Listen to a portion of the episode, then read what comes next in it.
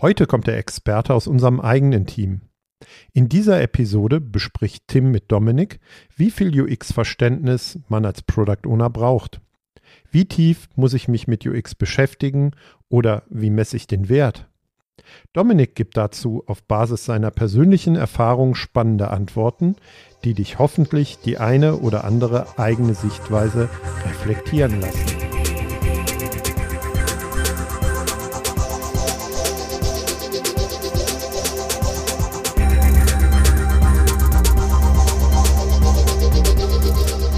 Wir wollen uns heute der Frage nähern, wie viel UX, also wie viel User Experience muss ein Product Owner können? Und da haben wir den Experten in eigenen Reihen. Hallo Dominik. Hallo Tim. Was, was ist denn überhaupt UX? Und man hört ja auch andere Begriffe, überhaupt Usability, dann gibt es UI, CX, SD, CCD. Leg mal los und sortier uns das mal.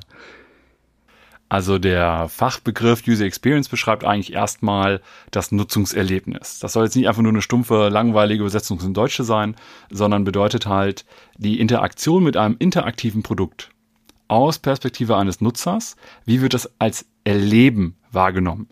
Das heißt, welche Emotionen werden dabei verspürt? Wie ist auch vielleicht hinter die Erinnerung daran? Also das Ganze wie erlebe ich ein Produkt, ist User Experience. Und das unterscheidet sich jetzt eben auch von diesen ganzen anderen Begriffen in verschiedenster Art und Weise. Usability beispielsweise kommt klassischerweise ja aus der Software-Ergonomie als Begriff, ist eigentlich, wie gut kann ich mit dem Produkt oder mit, einem, mit einer Lösung ein Problem bewältigen. Klassische Beispiele sind auch in der klassischen Ergonomie von Werkzeugen. Ja, wie gut liegt ein Hammer in der Hand? Wie gut kann ich mit einem Hammer arbeiten? Wie gut kann ich mit einer Säge arbeiten? Also etwas. Da ist also die Frage mehr auf unsere, unsere digitalen Produkte. Wie gut kann ich damit meine Aufgaben lösen? Und, das haben wir nie vergessen, zur Usability gehört auch Zufriedenheit. Ja, wie gut bin ich mit dem, also wie zufrieden bin ich mit dem Arbeitsergebnis? Das gehört auch zur User Experience aber User Experience nimmt noch ein bisschen was mehr mit da rein. Das heißt, eigentlich ist Usability ein Thema, das in der User Experience mit vorkommt. Also ein Teil davon ist. User Experience aber viel mehr auch in Richtung Begeisterung, emotionalen Erlebnissen und so weiter äh, mit berücksichtigt. Okay, also UX ist die Abkürzung von User Experience, um das nochmal kurz klarzustellen. Und ähm, was haben wir dann? UI, was wäre das? User Interface? Genau. UI heißt User Interface und ist eigentlich nichts anderes als die Schnittstelle zwischen unserem interaktiven System und dem Nutzer. Heißt, UI ist tatsächlich eine Komponente unseres Produkts und diese Komponente kann jetzt aus Usability-Perspektive gestaltet werden oder aus UX-Perspektive gestaltet werden. Das heißt, ich kann auf der einen Seite überlegen, wie gut verständlich ist zum Beispiel jetzt dieses, diese Nutzungsschnittstelle, diese UI vom äh, Anwender verwendbar oder auch wie viel Freude verursacht sie oder wie viel Trauer oder wie viel, wie viel Sicherheit vermittelt unsere UI beispielsweise. Das heißt, UI ist ein Teil des Produkts. Okay, dann haben wir jetzt UX, UI, dann gibt's CX, Customer Experience. Wie grenzt sich das ab? Customer Experience ist eigentlich ähnlich wie User Experience. Beides geht durch den Experience-Begriff auf das Erleben hin. Aber die Perspektive des Menschen, der damit drin steckt, ist eine andere. Das heißt, bei User bin ich klar in meiner Rolle als Nutzer. Das heißt, als derjenige, der mit einem interaktiven Produkt interagiert. Als Kunde im Customer Experience Bereich habe ich nicht unbedingt das Produkt im Fokus, sondern es geht um die Beziehung zu dem Unternehmen. Das heißt, bei der Customer Experience gehe ich viel stärker darauf ein, wie werde ich beispielsweise als Unternehmen wahrgenommen, wenn ich bestimmte Produkte anbiete. Diese Produkte wiederum haben eine User Experience, weil sie ja verwendet werden. Aber darüber hinaus gibt es zum Beispiel Reklamationsfälle oder Supportanfragen. Die gehören nicht unbedingt immer zur User Experience, die gehören dann meistens eher zur Customer Experience. Aber das Schöne für uns in der Praxis ist, dass Customer Experience und User Experience meistens sehr stark überschneidend sind. Okay, und müssen wir auch noch abgrenzen, vielleicht Service Design und sowas wie Customer Centered Design? Also ich glaube, viele von den Begrifflichkeiten gehen letztendlich in die gleiche Richtung wenn ich äh, sage Service Design, dann bin ich eher darin, wie betrachte ich mein eigenes Produkt als Service, welche Angebote will ich machen und so ähnlich. Das heißt, ich kann hier eine weitere Perspektive einnehmen. Da gibt es aber wie immer keine wirkliche Trennschärfe. Das heißt, wir sehen viele Unternehmen, die User Experience, Customer Experience, aber auch Service Design im Großen und Ganzen in einem Rutsch machen. Das heißt, da gibt es keine wirklich fachlich interessante Unterscheidung. Auch so etwas wie Customer Centered Design ist eigentlich ja nichts anderes als User Experience Design oder ähnliches. Es hat Unterschiede, klar, aber in der Praxis sehen wir die meistens nicht. Cool. Das heißt, war, glaube ich, mal wichtig, alles äh, ein bisschen anzusortieren zumindest. Du hast gesagt, Nutzer steckt bei vielem drin oder insbesondere bei, bei UX selber. Wie ordnest du dann den Nutzer oder Englisch User in seiner Wichtigkeit für einen Product Owner ein? Ich persönlich halte ja den Nutzer für extrem wichtig, äh, einfach aus der Tatsache heraus, dass wenn wir ein Produkt machen, das Produkt ja von irgendwem genutzt werden sollte.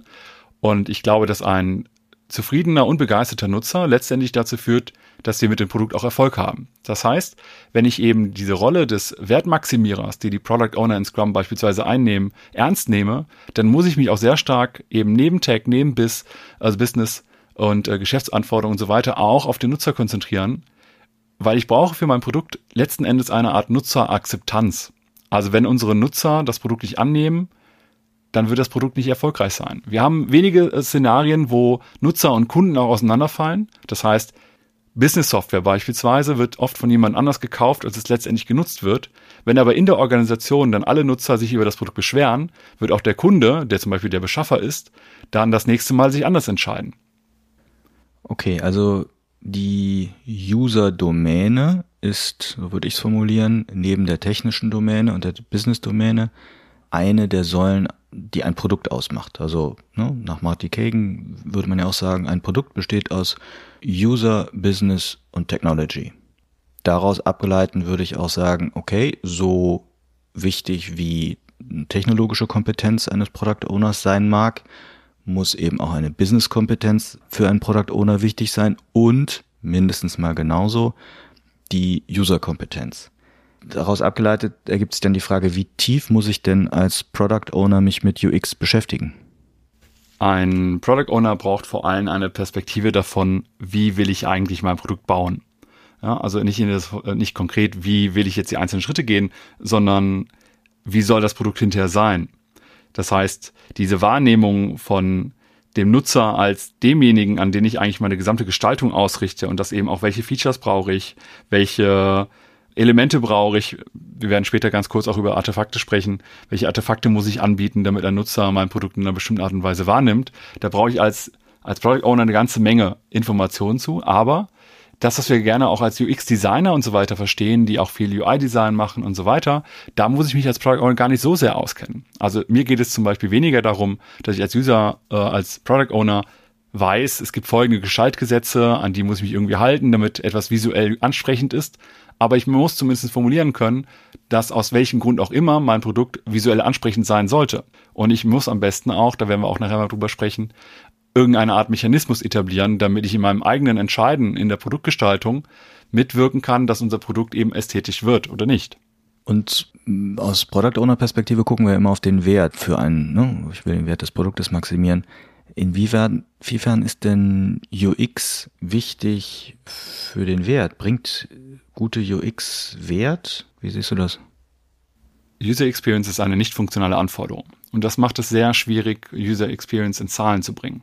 Bedeutet auch, genauso wie bei äh, beispielsweise Sicherheit.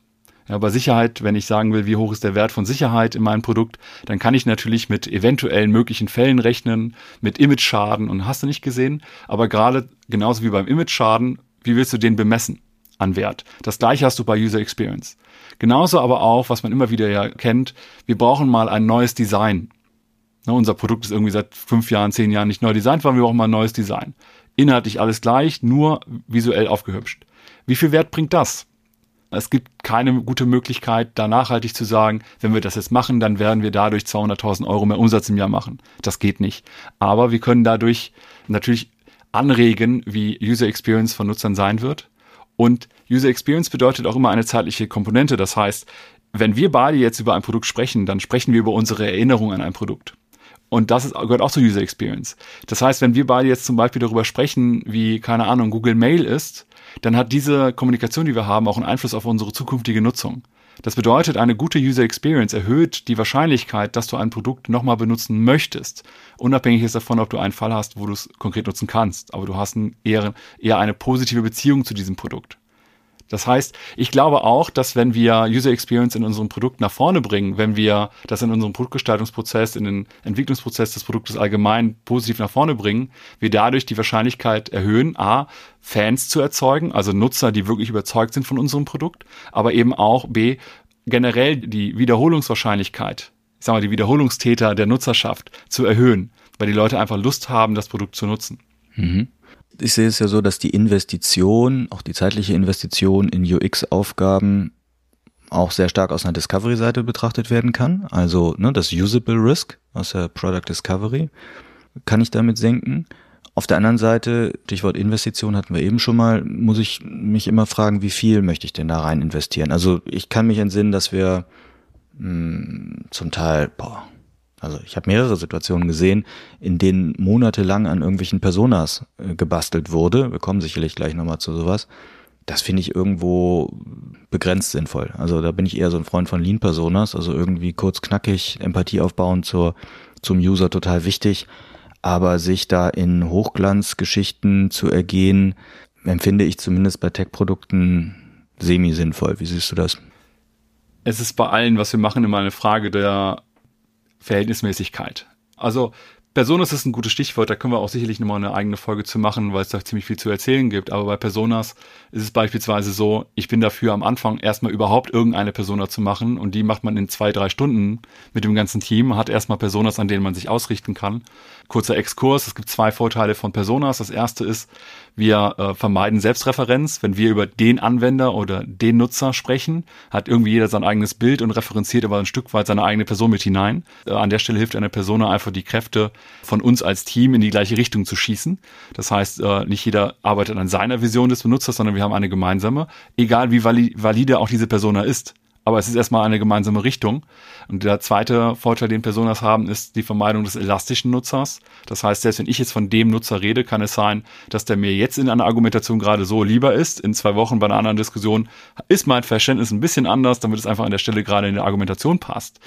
Auch das wird dadurch verhindert. Das heißt, in beiden Fällen geht es darum, die Kräfte eines Teams in die gemeinsame Richtung zu bündeln. Dafür ist es aber auch ausreichend, wenn man sogenannte Ad-Hoc-Personas macht. Und diese Ad-Hoc-Personas oder auch Lean-Persona sind halt sehr schnell gemacht und damit fangen wir an. Und dann müssen wir sowieso Hypothesen erzeugen und die validieren. Und wenn wir merken, das ist gar nicht, die, Person, die Person repräsentiert unsere Nutzer gar nicht, wir haben ganz andere Nutzer, die wir erreichen, dann investiere ich weitere Arbeit, die neu zu machen. Aber auch nur dann. Und auch nur, wenn ich weiß, äh, wir sind die ersten Schritte gegangen und brauchen jetzt mehr Futter. Okay, ich, ich merke schon, da müssen wir nochmal tiefer reingehen in das Thema. Das ist wahrscheinlich wirklich eine eigene Folge wert. Ich würde gerne noch mal ein bisschen schwenken auf das Thema, wie bilden wir Product Owner in Richtung UX aus. Du machst sehr erfolgreich schon einige Male oder öfters das, das Training äh, UX für Product Owner heißt es, glaube ich, oder so ähnlich. Also du bildest Product Owner aus in Richtung UX. Wie machst du das? Oder vor allem auf, auf welche Punkte, auf welche Wissensblöcke legst du so in deinen Trainings besonders Wert? Was sollte ein Product Owner besonders lernen in Richtung UX? Da schlage ich in eine gleiche Kerbe wie auch mit der Produktvision als, als Thema, weil wir müssen uns am Anfang überlegen, was soll beim Kunden eigentlich ankommen, was soll beim Nutzer eigentlich ankommen. Das heißt, für mich ist wichtig, dass ein Product Owner in die Lage versetzt wird oder sich selber in diese Lage versetzt, nicht nur darüber nachzudenken, welchen Nutzen will ich liefern, sondern auch welches Erlebnis will ich liefern. Und das fängt bei mir bei der Vision an. Das heißt, eine Vision sollte eben nicht nur sagen, ich liefere meinen Kunden das bestmögliche Produkt, sondern es könnte eben auch sein, meine Kunden bekommen durch das bestmögliche Produkt das Gefühl von.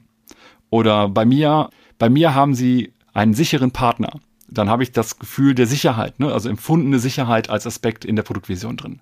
Und das geht dann über Produktvision weiter zum sogenannten Experience Targeting, wie ich das nenne.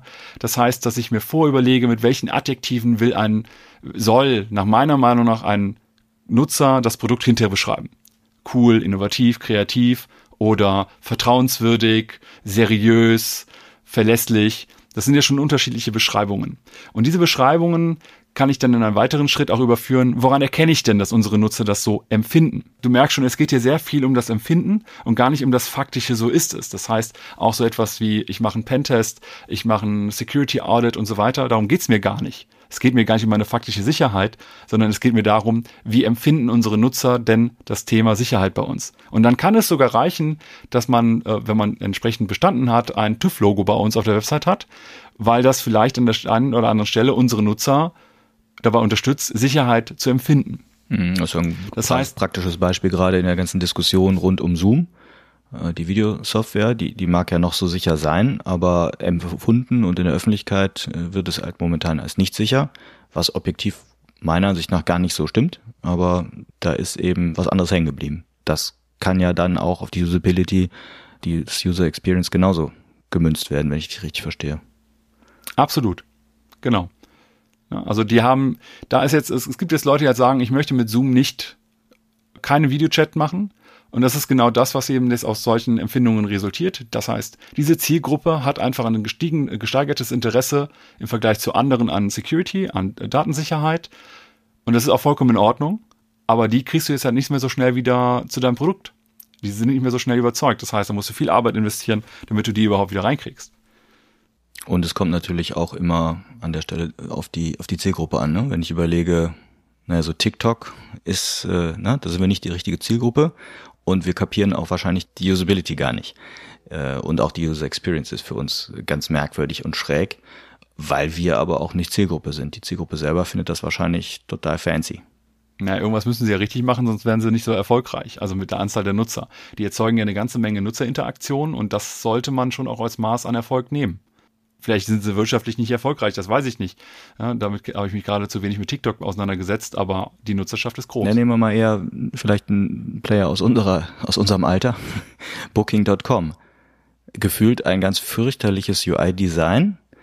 User Experience würde ich jetzt zumindest mit meinen Worten sagen, die, diese, diese ganze Pressure hier kaufen schnell und noch einen und du musst und so, finde ich von der Experience ziemlich bescheuert. Aber wirkt natürlich, das weiß ich, dass es funktioniert. Wie würdest du das einordnen? Ist das User Experience, was ich da beschreibe, oder liege ich da falsch? Ich möchte das Beispiel aufgreifen, was du genannt hast mit dem, mit diesem Druck, der aufgebaut wird. Ne? Es gibt nur noch ein Angebot auf unserer Seite oder 13 Leute schauen sich das Angebot auch gerade an. Das ist natürlich Druck, der letztendlich auch in eine schnellere Conversion resultieren soll. Und das ist eben auch Teil von User Experience. Ich bringe in meinen Kursen immer auch Beispiele, die ich so im Laufe der Zeit gesammelt habe.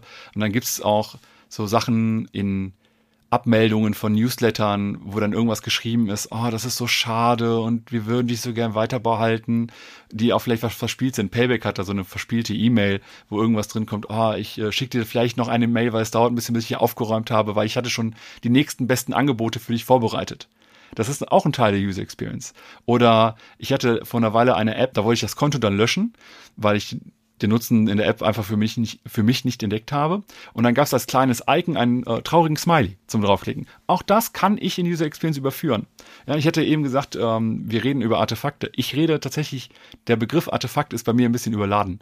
Wir werden gleich sicherlich nur über Artefakte sprechen wie Stories, wie äh, Backlog und alles Mögliche. Ich rede aber auch immer von Artefakten, die ich meinen Nutzern anbiete, damit sie die in Erlebnisse transformieren können.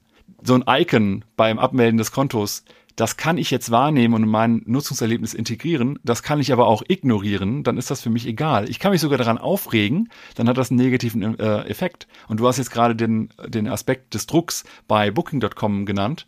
Das kann halt positiv wirken, das kann negativ wirken. Ich habe das zwar wahrgenommen, aber das ist mir egal.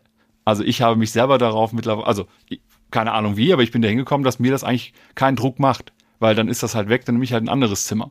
Ja, wenn ich dringend ein Zimmer brauche, ist mir auch der Preis schon fast egal. Dann nehme ich halt irgendwie eins. So bin ich halt anders. Ich habe mich selber entwickelt und dadurch habe ich mal andere Artefakte, die auf mich in einer anderen Art und Weise wirken. Lass uns das äh, Stichwort Artefakte direkt aufgreifen. Ich habe dich nämlich eben, glaube ich, ein bisschen unterbrochen, als du den Aufbau des äh, deines Trainings da erläutert hast. Ich glaube, da warst du noch gar nicht mit fertig. Fahr da gerne mal fort oder ansonsten auch mit der Frage, wie kann man UX äh, so in die üblichen Artefakte integrieren? Das wäre jetzt tatsächlich auch direkt das nächste Thema, weil ich dann auch schnell übergehe. Ich möchte am Anfang den Teilnehmern immer erstmal vermitteln, wie man User Experience in die Vision reinbringt, indem man eben erstmal sammelt, was hatte ich eben gesagt, die Adjektive sammelt, daraus Cluster bildet und dann sagt, okay, für uns ist irgendwie Attraktivität wichtig, für uns ist auch empfundene Nützlichkeit äh, wichtig und also etwas, das in die Vision einbringen, dass man so in, auch in diesem Statement, das man in der Produktvision äh, erarbeitet, dass man diese Sachen wiederfindet, dass man dann auch definiert, woran erkennen wir das, also Messgrößen Also zum Beispiel bei Attraktivität kann es auch sein, dass man einfach einmal im Monat Nutzerbefragungen machen muss, um dann Wert rauszubekommen. Aber dass ich dann auch einen Schritt weiter gehe und sobald ich Personas habe, zum Beispiel keine User Stories mehr schreibe, sondern Persona-driven User Stories. Das ist ein kleiner, aber wichtiger Unterschied, weil ich dann nicht mehr sage, als Anwender möchte ich, sondern Klaus möchte oder Jürgen möchte oder wie auch immer, weil ich dann viel stärker aus der Perspektive einer Person argumentiere. Und damit bringe ich das auch gleichzeitig in so etwas wie ein Refinement, wie ein Planning, wie eine, sogar ein Retro. Auch in eine Retro kann ich das mit reinbringen, indem ich zum Beispiel da auch erzähle, was wollen wir denn im nächsten Sprint erreichen? Na, ich definiere jetzt mein Sprintziel, mache ich ja gerne auch als User Story, aber dann auch aus Persona getrieben. Am Ende des Sprints soll Klaus in der Lage sein, irgendwas zu also machen. Also Klaus ist jetzt eine deiner Personas in dem Beispiel. Genau. Hallo Klaus. Genau. ja, im letzten Workshop hieß tatsächlich äh, eine Person der Klaus. Von daher passt das, glaube ich, auch ganz gut. Ist bei mir dann gerade so im Kopf einfach drin. Ja. Meine allererste Persona, die ich in Persona Driven User Stories benutzt habe, das war 2011, das weiß ich noch, hieß Erik. Und irgendwann hatte ich eine Situation, dass einer meiner Entwickler zu mir ankam und sagte, ich glaube ja, so wie ich jetzt Erik kennengelernt habe, der braucht das und das. Und dann waren wir auf einmal in einer Diskussion drin, die halt total nutzergetrieben ist. Weil wir nämlich dann sagen können, nicht der Anwender als fiktives Ding braucht irgendetwas, sondern eine, wenn auch fiktive, aber realistische Person braucht etwas. Und das ist halt eine ganz andere Kommunikation, die man dann auf einmal hat, weil wir uns eben immer darum drehen, was braucht ein Anwender, was braucht der Nutzer und zwar eine bestimmte Art. Und das wäre aber jetzt für dich auch UX eines Product Owners oder im Product Owner Kontext, wenn ich so zum Beispiel im Refinement äh, entlang von Personas diskutiere im Team. Absolut. Also ich, äh, die Artefakte im Backlog formuliere ich dann auch Nutzerperspektive wenn ich mehrere Personas habe, überlege ich mir immer bei jedem, bei jeder Story, bei jedem Epic, welche Zielgruppe, die durch die Personas repräsentiert wird, ist davon am meisten betroffen oder hat den meisten Nutzen davon. Ne, das heißt, wenn ich fünf Personas habe und Klaus ist aber jetzt die wichtigste Persona für folgende Story, dann nehme ich eben an der Stelle Klaus und beschreibe, warum Klaus das braucht. Das heißt, auch bei der Diskussion über den Grund, also warum brauche ich eigentlich diese Story, kann ich aus der Perspektive von Klaus argumentieren. Bringst du und noch, das Team kann dann auch darüber nachdenken. Bringst du noch äh, anderweitig äh, das Thema UX äh, in, in die Artefakte rein? Also nehmen wir mal das äh, Product Backlog. Wie bildest du da UX ab? Ich habe eben ja schon mal gesagt, dass wir bei der Produktvision uns überlegen, welche User Experience wollen wir eigentlich hervorrufen, weil es gibt nicht die User Experience. Bei Computerspiele sind anders als Banking Apps. Ist einfach so. Und äh, jetzt bringe ich gerne auch irgendwelche Faktoren da rein. Wir sind dann schnell bei dem Bereich, wie man User Experience eigentlich messen kann. Ne? Also es gibt zum Beispiel die Möglichkeit, dass ich sage, die ich, Beispiel von eben, die wahrgenommene Sicherheit oder die wahrgenommene Nützlichkeit. Jetzt kann ich mich genauso wie beim Schätzen von Aufwand oder von der Größe einer Story auch dazu bewegen, mal zu überlegen, welchen Effekt hat denn ein Epic oder eine Story auf eine dieser Dimensionen, auf eine dieser User Experience Faktoren. Das heißt, ich könnte jetzt überlegen, ich gehe durch mein Backlog durch und vertagge zum Beispiel durch Schlagworte einfach alle Epics oder alle Stories, die nach meiner und am besten dann auch der Teammeinung einen positiven Effekt auf die wahrgenommene Nützlichkeit oder die wahrgenommene Sicherheit haben. Für eine bestimmte Persona jetzt. Für eine bestimmte Persona oder auch für alle meine Personas zusammen. Mhm.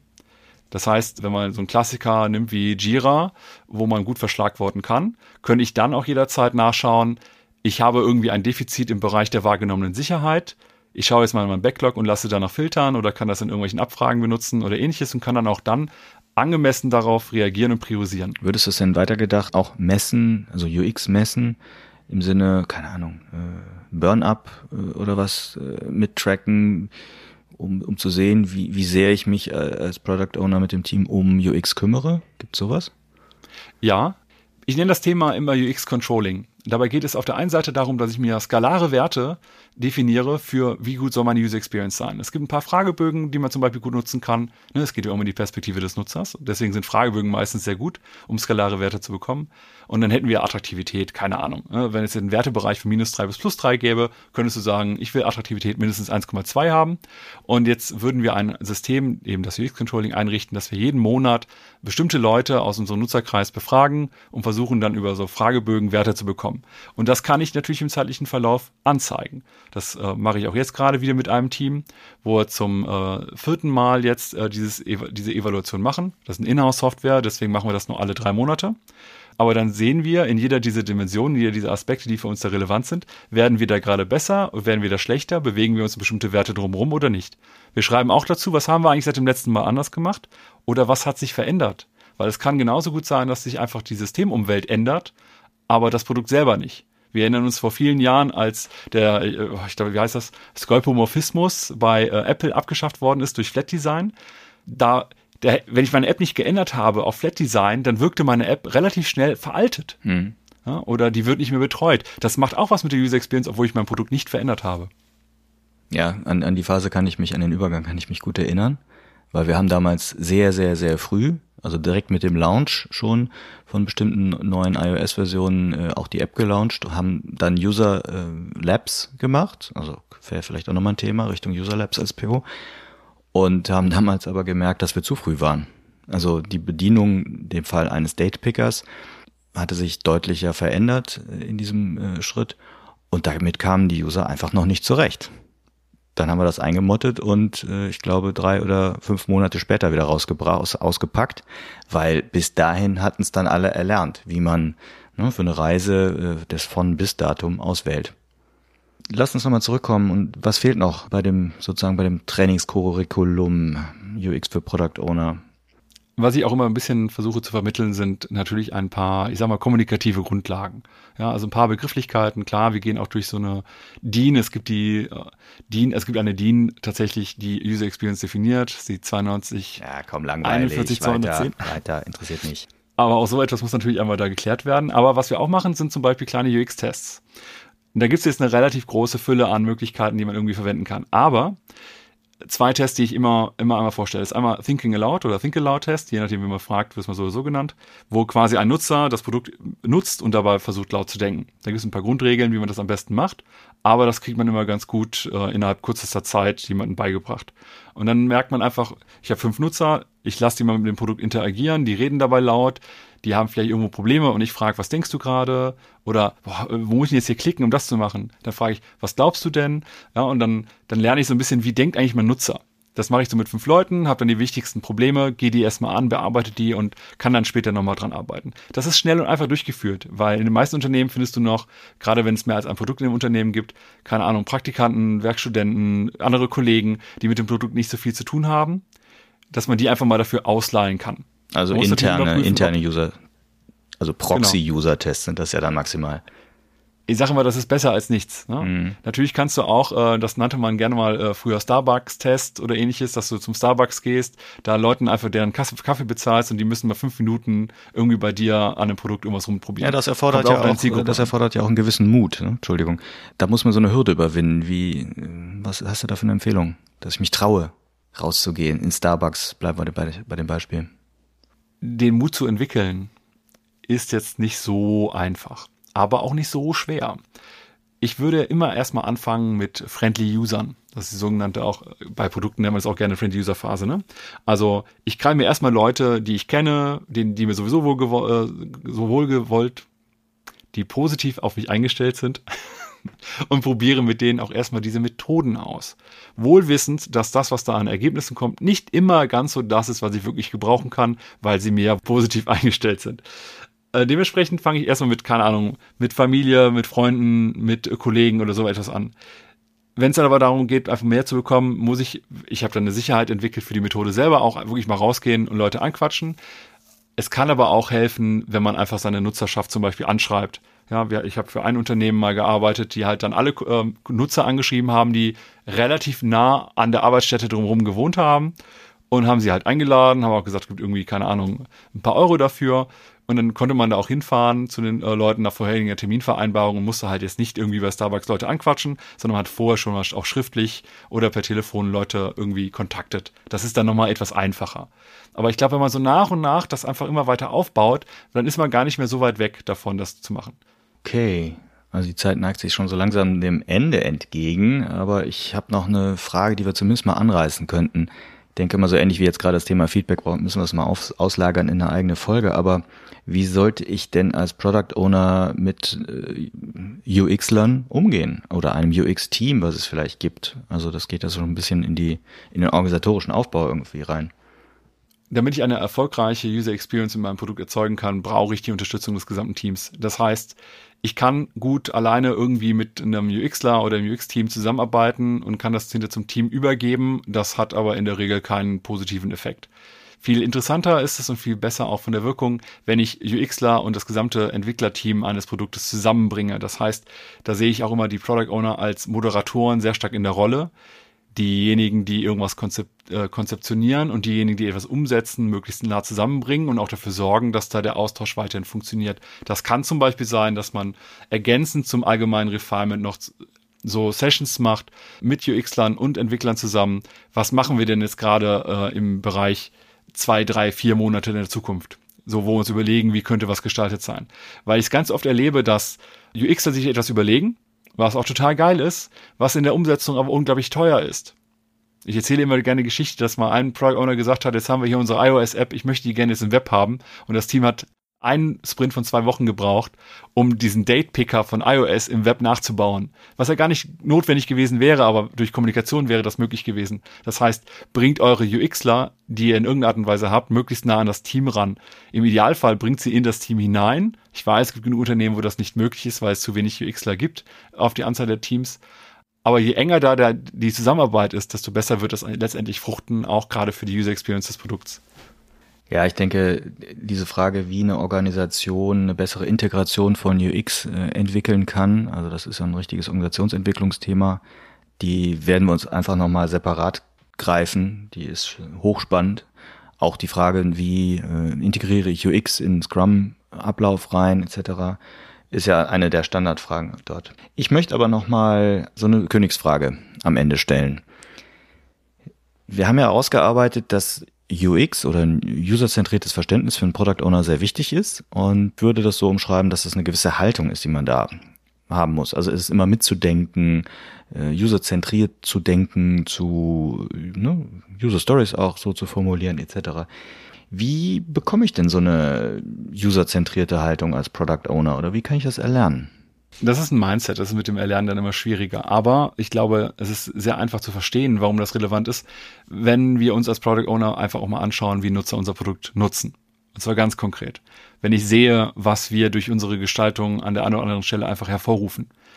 Das kann eben auch sein, dass wir dann bei irgendwelchen Usability oder UX-Tests hinter der Glasscheibe sitzen oder selber welche durchführen. Dass wir einfach ein Gespür dafür bekommen, ein empathisches Gefühl dafür, was passiert mit Menschen, wenn wir bestimmte Sachen bauen wenn wir bestimmte Sachen machen. Und dass wir dadurch auch eine Verantwortung bekommen, die über den reinen, ich baue ein erfolgreiches Produkt für das Unternehmen hinausgeht.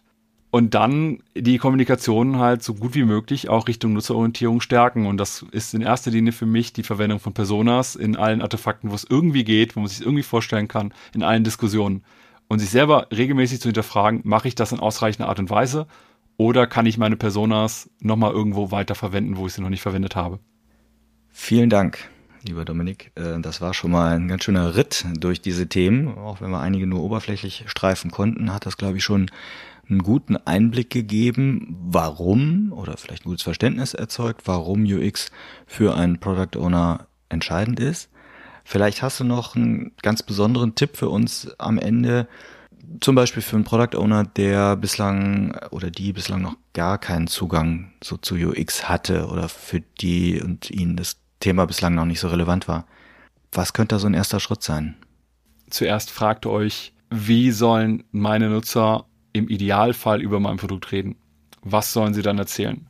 Ich glaube, alleine, wenn man das schon mal am Anfang macht, äh, bewirkt es auch mit einem selber ganz viel, wenn man auf einmal in die Richtung denkt. Und wenn man noch ein bisschen Literatur dazu haben möchte, ist natürlich auch sowas wie Lean UX beispielsweise ein gutes Buch oder About Faces. Wir packen es eh noch in die Liste rein, ne? von äh, Alan Cooper wo, es, wo zum Beispiel die Personas drin genannt sind. Also ich glaube, da kann man sich gut drin vertiefen, eine ganze Menge auch dazu lernen. Es gibt auch im Bereich UX, die Agilisten werden es von der agilen Szene erkennen, aber es gibt auch im Bereich UX eine ganz gute Szene, deutschlandweit mit vielen Veranstaltungen, wo man sich ein bisschen rumtreiben kann. Allein in Köln fallen mir gerade drei Reihen ein, wo man hingehen könnte, wenn nicht gerade Corona wäre. Die packen wir euch dann aber natürlich auch noch in die Show Notes.